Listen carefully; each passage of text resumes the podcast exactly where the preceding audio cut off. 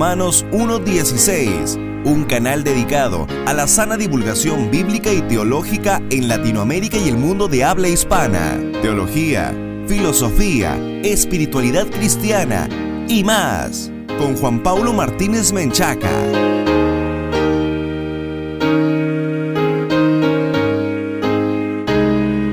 Bienvenidos patrocinadores y amigos a un nuevo programa de Romanos 1.16, el encuentro de divulgación bíblica y teológica para la gloria de Dios. Yo soy Juan Paulo y estoy muy contento de que estén una vez más conectados con nosotros. Si esta es la primera vez que escuchas Romanos 1.16, te queremos invitar a que visites nuestro sitio web oficial en www.jpaulomartinez.com.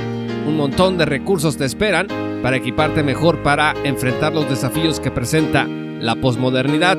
Romanos 1.16 existe gracias al poder y la gracia de Dios, pero también a los patrocinadores que están hombro con hombro con nosotros en esta tarea de divulgación bíblica y teológica para la gloria de Dios. Te puedes unir desde un dólar al mes en www.patreon.com diagonal J. Paulo Martínez y acceder a recursos exclusivos, además de otros muchos beneficios de formar parte de nuestra gran, gran comunidad. Este es el tercer episodio de la serie El poder para vencer al mal. Hemos estado hablando del poder para vencer al mundo y de lo que implica esta lucha que como cristianos tenemos que librar cada día.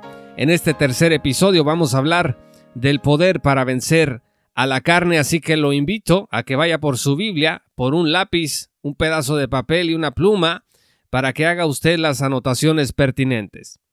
En la Biblia, la palabra carne, del griego sarx, se usa a veces para hablar del cuerpo humano, como sinónimo de otra palabra que es soma, pero otras veces se usa también para hablar del hombre no regenerado. Repito, en la Biblia la palabra carne a veces se usa para hablar del cuerpo humano y otras veces se usa para hablar del hombre no regenerado. Como todas las palabras en la Biblia, por eso se deben analizar el contexto para determinar su significado correcto. Ahora vamos a concentrarnos en su significado relativo a nuestra naturaleza pecaminosa o también llamada naturaleza adámica.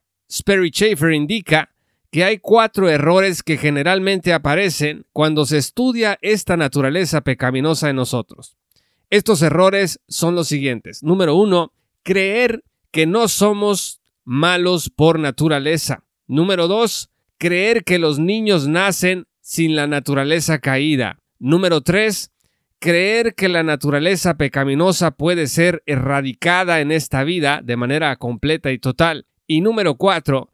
Creer que podemos controlar esta naturaleza pecaminosa por nuestra sola voluntad, porque le echamos ganas. La realidad, amigos, es que nacemos con una naturaleza caída. Es que no somos buenos por naturaleza. También es verdad que mientras vivimos, seremos pecadores necesitados de la gracia de Dios y que no hay poder en nosotros mismos que pueda contra los deseos de la carne. Así que si usted trata de vencer a la carne a través de su sola voluntad, va a fracasar inevitablemente.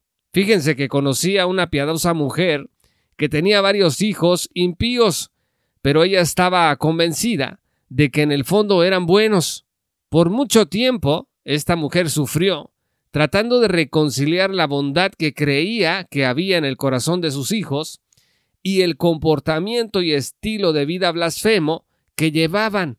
Fue hasta que entendió Romanos 5, versículo 12, que aceptó que sus hijos eran hijos de Adán, con la naturaleza caída de Adán, y que eso debía cambiar antes de que pudieran llevar el fruto de una nueva naturaleza, porque fíjense lo que dice Romanos 5, versículo 12. Por tanto, como el pecado entró en el mundo por un hombre, y por el pecado la muerte, así la muerte pasó a todos los hombres, por cuanto todos pecaron. En este sentido, fíjese lo que dice Romanos 1, versículo 18. Ahí se nos habla del estado de aquellos que viven sin Cristo. Dice la Escritura, porque la ira de Dios se revela desde el cielo contra toda impiedad e injusticia de los hombres que detienen con injusticia la verdad. En este capítulo de Romanos está clarísimo que los seres humanos cuando caminan sin Dios tienen una naturaleza totalmente o completamente depravada. Y Juan 3, versículo 5, indica claramente que solo el Espíritu de Dios en el nuevo nacimiento puede lograr esta tarea en nosotros. Vean lo que dice la Escritura.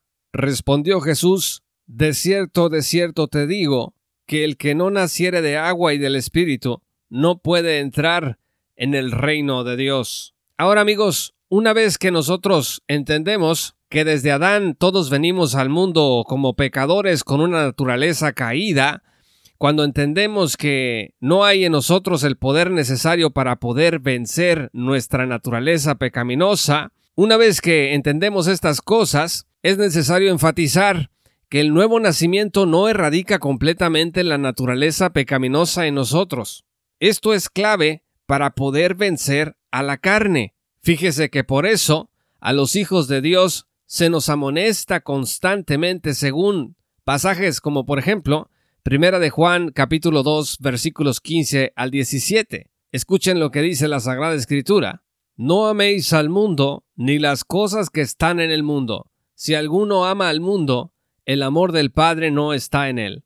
Porque todo lo que hay en el mundo, los deseos de la carne, los deseos de los ojos y la vanagloria de la vida, no provienen del Padre, sino del mundo. Y el mundo pasa y sus deseos, pero el que hace la voluntad de Dios permanece para siempre.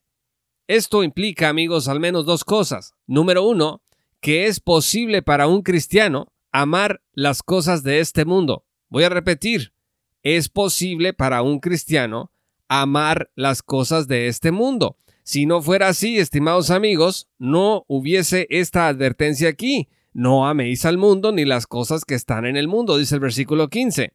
La segunda cosa que significa es que hacer la voluntad de Dios evitará que eso suceda. Por eso dice el versículo 17, el que hace la voluntad de Dios permanece para siempre. Cada vez que fijamos nuestra mirada en las cosas pasajeras y anhelamos con todo nuestro ser su permanencia, ya sea el dinero, las posesiones, la fama, o personas y relaciones desordenadas, tenemos de alguna forma ese amor del mundo en nosotros. Fíjese que Juan 17, versículos 14 al 16, dice que los hijos de Dios no somos de este mundo.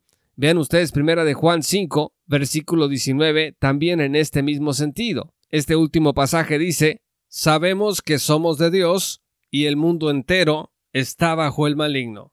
Así que vivir separado del mundo no significa irse a vivir a una montaña, allá solo como creían algunos místicos. Vivir separado del mundo es vivir venciendo nuestra carne día a día en el poder de Dios, es ir ordenando diariamente nuestras prioridades y enfoques según el plan de Dios y no según nuestras pasiones caídas. Vencemos a la carne cada vez que elegimos lo que a Dios le agrada por encima de lo que nuestros ojos y nuestros deseos nos exigen. Finalmente, amigos, fíjense que Romanos 7, versículos 15 hasta el capítulo 8, versículo 4, presenta la lucha que hay en los cristianos ante su pecaminosidad y su nueva naturaleza. Es un estira y afloja constante. Vean ustedes lo que dice Romanos 7, versículo 15, porque lo que hago no lo entiendo, pues no hago lo que quiero, sino lo que aborrezco, eso hago. Y los versículos 23 al 24 dicen, pero veo otra ley en mis miembros que se revela contra la ley de mi mente y que me lleva cautivo a la ley del pecado que está en mis miembros. Miserable de mí, ¿quién me librará de este cuerpo de muerte? Pocos pasajes, por otro lado, son tan incisivos como Gálatas 5, versículos 16 al 17. Digo pues, Andad en el Espíritu y no satisfagáis los deseos de la carne, porque el deseo de la carne es contra el Espíritu, y el del Espíritu es contra la carne, y estos se oponen entre sí, para que no hagáis lo que quisierais. Si los cristianos no reconocemos que hay una advertencia constante de que es posible hacer los deseos de la carne aún con una naturaleza regenerada, pues no vamos a tener las armas ni estar en la alerta que debemos estar para enfrentar las tentaciones que finalmente nos llevan a pecar. Estimados amigos, Algunos cristianos creen que una persona salvada no puede caer en una lucha como esta, mucho menos fracasar, ya sea por un día o por un intervalo de tiempo indeterminado. Estas personas creen que la vida cristiana está exenta de derrotas ante la carne. De este tipo son los cristianos que opinan, por ejemplo, que Romanos 7 no habla de la experiencia del apóstol ni de ningún cristiano genuino. Pero la cantidad ingente de llamadas a la santidad en la Biblia no tendrían sentido si una vez que nacemos de nuevo no hubiesen posibles derrotas por delante. Pablo indica que intentándolo en sus fuerzas, la lucha era cruenta, pero que en Cristo podía vencer al pecado. Vean ustedes el versículo 25 de Romanos 7, donde el apóstol dice, Gracias doy a Dios por Jesucristo Señor nuestro. Y los versículos 1 al 4 del capítulo 8 dicen, Ahora pues ninguna condenación hay para los que están en Cristo Jesús, los que no andan conforme a la carne, sino conforme al Espíritu, porque la ley del Espíritu de vida en Cristo Jesús me ha librado de la ley del pecado y de la muerte. Porque lo que era imposible para la ley, por cuanto era débil por la carne, Dios, enviando a su Hijo en semejanza de carne de pecado, y a causa del pecado, condenó al pecado en la carne, para que la justicia de la ley se cumpliese en nosotros, que no andamos conforme a la carne, sino conforme al Espíritu. Si alguien duda, estimados amigos, de que se puede fracasar en esta lucha contra la carne, pues nada más debe uno verse al espejo, para darse cuenta de las veces que uno le ha fallado al Señor. Y en la Biblia hay numerosos ejemplos. ¿Se acuerdan ustedes cuando Pedro se dio ante los judaizantes y que el apóstol Pablo lo tuvo que reprender? Bueno, pues ese fue un fracaso de Pedro ante los desafíos que le presentó la carnalidad. Pero vemos aquí en Romanos 8 que no hay ninguna condenación para los que están en Cristo Jesús y que debemos andar en el Espíritu y no en la carne, para que esta victoria sea nuestra. Así que, venceremos a la carne a través de dos principios. Número uno, por medio de la obra salvadora de Cristo. Este primer principio nos acerca a la verdad de que nosotros no tenemos nada que ver, no hay nada en nosotros que nos haya hecho merecedores de la salvación. La salvación es solo por la fe, solo en Cristo, solo por la gracia de Dios. Y el segundo principio para vencer a la carne es que por medio de la intervención personal del Espíritu Santo seremos capacitados para ello. Cuando pecamos no debemos pensar que Dios nos abandonó. Tenemos por el contrario que reconocer que Dios nos perdona al arrepentirnos precisamente porque ha prometido para nosotros la vida eterna. El acusador, amigos, es el diablo y hará lo posible por llenarnos de temores e inseguridad. Pero Cristo murió por ti y murió por mí, y Él nos limpiará y en su espíritu podremos levantarnos y vivir la vida que Él quiere que vivamos. Dice Romanos 6, versículos 7 al 10, porque el que ha muerto ha sido justificado del pecado, y si morimos con Cristo, creemos que también viviremos con Él, sabiendo que Cristo, habiendo resucitado de los muertos, ya no muere, la muerte no se enseñorea más de Él porque en cuanto murió, al pecado murió una vez por todas, mas en cuanto vive, para Dios vive. Tengamos presente, estimados amigos, estas palabras de la Sagrada Escritura y no nos rindamos ante los embates de la carne, porque en Cristo Jesús y en su Santo Espíritu hemos recibido la capacitación necesaria para poder levantarnos cuando fracasamos y también para vencer muchas veces y de muchas maneras en esta lucha contra el pecado.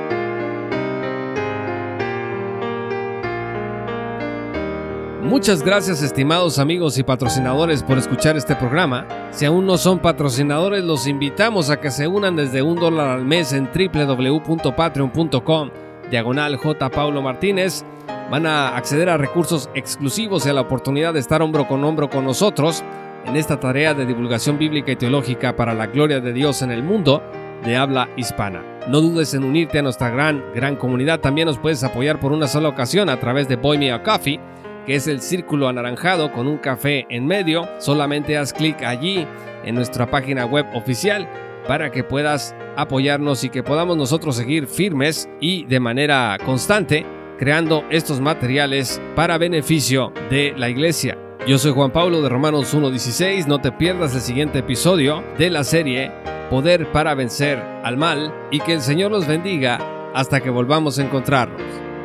Esto fue Romanos 1.16 con Juan Pablo Martínez Menchaca. Únete como patrocinador y apoya la sana divulgación bíblica y teológica en América Latina. Búsquenos y síguenos en nuestro sitio web oficial, redes sociales y otras.